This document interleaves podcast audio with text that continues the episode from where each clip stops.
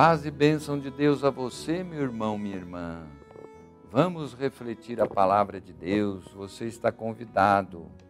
Sou Dom Pedro Spolini, bispo da Diocese de Santo André, e aqui na TV Mais e também através das redes sociais da nossa diocese, divulgamos a palavra de Deus, verbo, palavra de Deus, salvação para toda a humanidade, Jesus Cristo. Quinto domingo do tempo comum. Vamos refletir o Evangelho de São Marcos. Convido você a acompanhar a proclamação do Santo Evangelho segundo Marcos, capítulo 1, versículo de 29 a 39. Diz o seguinte: Naquele tempo, Jesus saiu da sinagoga e foi com Tiago e João para a casa de Simão e André. A sogra de Simão estava de cama, com febre, e eles logo contaram a Jesus. E ele se aproximou, segurou sua mão e ajudou-a a, levantar-se. Então a febre desapareceu. Ela começou a servi-los. À tarde, depois do pôr do sol, levaram a Jesus todos os doentes e possuídos pelo demônio. A cidade inteira se reuniu em frente da casa. Jesus curou muitas pessoas de diversas doenças e expulsou muitos demônios. E não deixava que os demônios falassem, pois sabiam quem ele era. De madrugada, quando ainda estava escuro, Jesus se levantou e foi rezar num lugar deserto. Simão e seus companheiros foram à procura de Jesus. Quando o encontraram, disseram: Todos estão te procurando. Jesus respondeu: Vamos a outros lugares, às aldeias da redondeza. Devo pregar também ali, pois foi para isso que eu vim. E andava por toda a Galiléia pregando em suas sinagogas e expulsando os demônios. Palavra da salvação. Glória a vós, Senhor. Meus irmãos e irmãs, Jesus opera essa cura tão bonita da sogra de Pedro. Ela estava com febre. Para os antigos, a febre era um sintoma não só de doença, mas também de possessão pelo maligno. Né? Então, a presença e a passagem de Jesus pelas casas, praças, sinagogas, provocam uma salutar reviravolta. Todos querem se beneficiar da sua presença. E Jesus não os decepciona.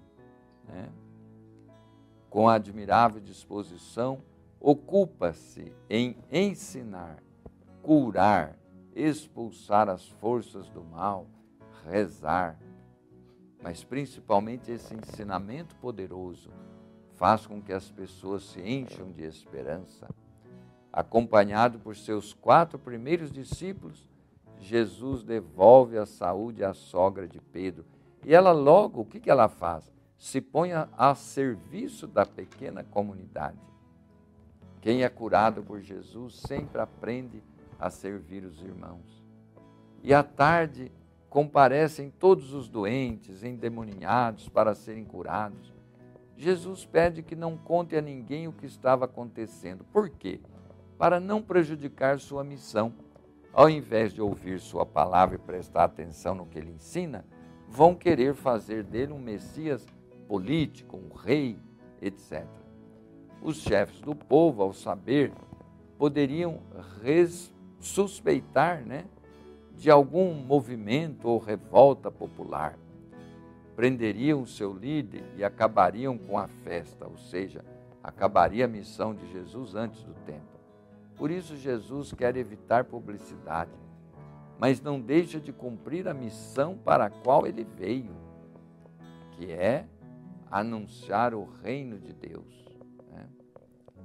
Então, meus irmãos, nós hoje ouvimos essa palavra de Jesus que cura, essa palavra de Jesus que tem força de nos levantar da prostração, do desânimo, dessa febre que muitas vezes as pessoas têm. Pode ser o desespero, a raiva, a ira, o desgosto. Quantas pessoas tiram a própria vida, quantas pessoas se deixam levar pela violência. Jesus tira todas essas maldades de nós e nos dá a saúde espiritual principalmente, para que possamos ter uma atitude positiva diante da vida, servir como a sogra de Pedro o fez após ser curada. E eu quero aqui também convidar todos para participar da próxima campanha da fraternidade da igreja no Brasil, né? Campanha da Fraternidade 2024, que tem como tema fraternidade e amizade social. Como nós precisamos desta amizade social. E o lema, vós sois todos irmãos e irmãs, né?